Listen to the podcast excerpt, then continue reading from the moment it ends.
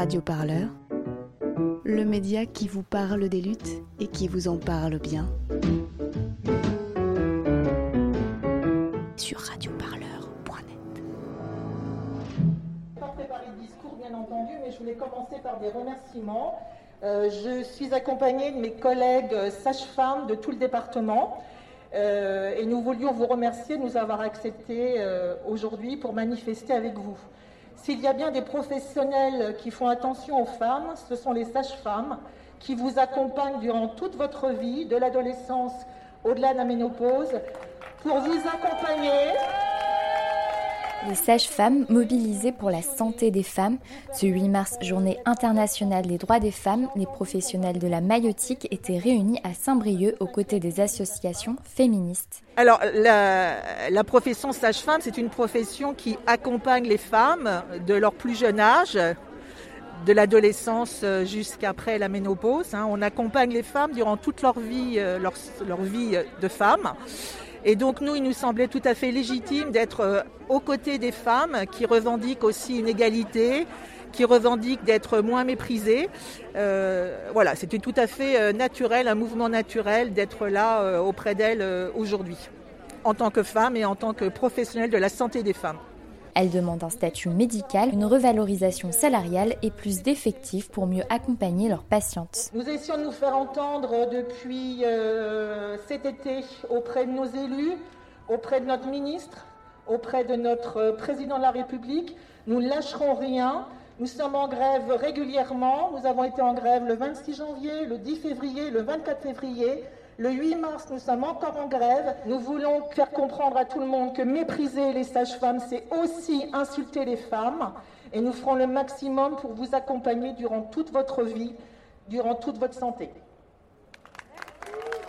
tout votre parcours. Merci. Elisa, sage-femme à Saint-Brieuc, revient sur les conditions d'exercice du métier. Je suis sage-femme à l'hôpital de Saint-Brieuc depuis 4 euh, ans et demi. La sage-femme, donc, à l'hôpital, peut faire du suivi euh, prénatal, donc les consultations de grossesse, du suivi gynécologique, contraception, IVG, réalisation de frottis euh, utérin.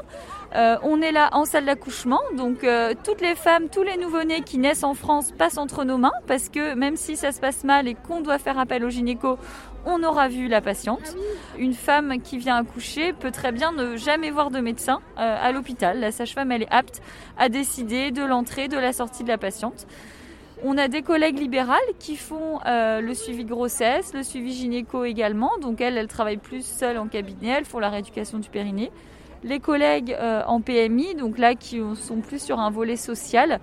On a également des compétences en pédiatrie. Donc ça veut dire que euh, les nouveau-nés, on les examine. Il n'y a pas besoin forcément d'un pédiatre. Euh, on réanime les nouveau-nés quand ça se passe mal. On est là vraiment en première euh, ligne en cas de besoin et d'urgence. Aujourd'hui à l'hôpital, on appartient aux classes paramédicales, alors que dans le code de la santé publique, donc qui est quand même une loi, on est au rang des professions médicales au même titre que les médecins, les pharmaciens, les dentistes.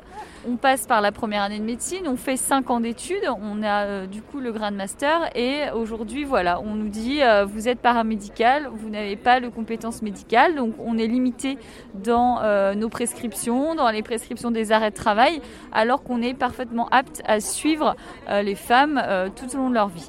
Donc là, vous, votre statut au sein de l'hôpital est entre le paramédical et le médical, c'est ça? Eh bien, exactement. On est vraiment médical au lieu de la loi, parce que d'ailleurs, si demain j'ai un problème, je n'appelle pas le médecin au bon moment, c'est moi qui vais aller devant le juge, c'est moi qui vais devoir assumer mes actes.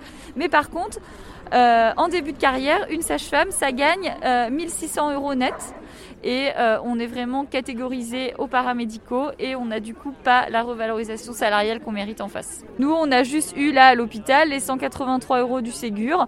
Il serait question euh, de revalorisation là à l'été. On souffre encore euh, de, ce patriarcat des médecins qui fera que ça va être difficile d'obtenir vraiment ce qu'on veut et de vraiment faire reconnaître notre bac plus 5. Malheureusement, les ingénieurs à l'hôpital gagnent beaucoup mieux que nous et, et voilà.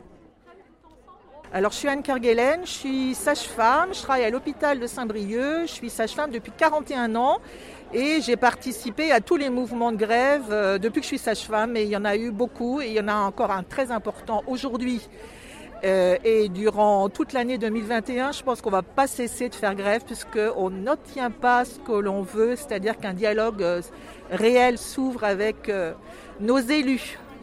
Alors ça fait donc 41 ans que je suis sage-femme. Et là, depuis cet été, à la suite du Ségur, les sages-femmes de l'hôpital de Saint-Brieuc se sont mobilisées et ont entraîné avec elles leurs collègues de l'hôpital privé, de la fonction publique territoriale, les sages-femmes libérales. Depuis le mois de juillet, le mois d'août, on se réunit à peu près une fois par semaine pour essayer de, bah, d'envisager les actions possibles, les démarches possibles pour qu'on soit un peu moins euh, invisible auprès de nos élus et auprès de la population. Alors, les, conditions sont assez euh, inégales sur le territoire français. Il y a certaines euh, sages-femmes qui sont vraiment très très peu nombreuses dans leur maternité. Euh, certainement en lien avec la fermeture des petites maternités. Il y a des énormes maternités euh, qui ont vu le jour sans avoir d'augmentation euh, conséquente de personnel. Donc c'est vrai que le slogan euh, une femme, une sage-femme, c'est euh, pour expliquer qu'on s'occupe bien d'une femme, complètement d'une femme pendant son accouchement, puisqu'il s'agit de ça, quand on est au plus près d'elle et qu'on a le temps de s'occuper d'elle. Quand on a 3, 4, 5 femmes qui accouchent en même temps ou qui, qui ont leur travail en même temps, c'est impossible que la sage-femme puisse leur accorder tout le temps dont elles ont besoin. Alors effectivement, on va faire le maximum, on va être auprès d'elles mais pas comme on le souhaiterait. Et dans certains pays euh, d'Europe du Nord, il y a déjà ce slogan qui n'est plus un slogan parce que c'est dans les fêtes. Il y a une, une femme, une sage-femme. Donc c'est un peu nos revendications euh, parmi tant d'autres, mais elle est importante celle-ci. Si on était plus nombreuses auprès des femmes, euh, euh, on serait plus à l'écoute, on serait plus à l'écoute de leurs besoins et certainement on faciliterait les choses. Hein. Dans les pays où il y a une sage-femme, une femme, une femme, une sage-femme, on voit qu'il y a moins de médicalisation de l'accouchement et ça, moins médicaliser l'accouchement tout en travaillant dans la sécurité médicale, ce n'est que bénéfique pour la femme son enfant. On n'essaye pas d'accélérer le mouvement, on n'essaye pas d'en rajouter dans l'hypermédicalisation parce qu'on est au plus près des femmes. Si on n'a pas le temps d'être, si on n'est pas assez nombreuses, on n'a pas le temps de faire ça. Et d'où ce sentiment d'être euh, pas tout à fait des, des, bonnes accompagnatrices de ces couples qui mettent au monde leur bébé. C'est bon? Euh, vous avez fait euh, part de vos revendications le, 24 février. les sages-femmes, euh, une délégation de sages-femmes a rencontré le cabinet d'Olivier Véran. Qu'est-ce qui a été dit Alors il a été convenu du coup du calendrier par rapport au à la, aux revalorisations salariales. Par contre, euh, Monsieur Véran nous a clairement dit que euh, tout ce qu'on demandait, euh, ça se rapprochait, ça avait le goût et l'odeur du médecin. Voilà, je cite ces mots. Hein, ce qu'on demande a le goût, l'odeur du médecin, et il dit à ses, à ses députés de faire attention. Or, on revendique pas des médecins, d'être médecin, mais par contre, on revendique juste l'application des textes et le statut médical que l'on veut. Donc, on veut pouvoir prescrire les arrêts de travail d'une femme enceinte qu'on suit. Actuellement, la femme enceinte on peut lui prescrire que deux semaines d'arrêt de travail. Ensuite, elle doit référer à son médecin généraliste. Donc, on multiplie les consultations, les dépenses également pour la sécurité sociale.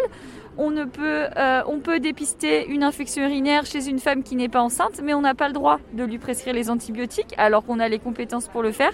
Et tout ça, voilà, on demande un élargissement de nos droits de prescription, une meilleure revalorisation salariale et euh, également pouvoir euh, prescrire les arrêts de travail. Il semblerait que ça, ça a été acté. Maintenant, on attend des actes concrets.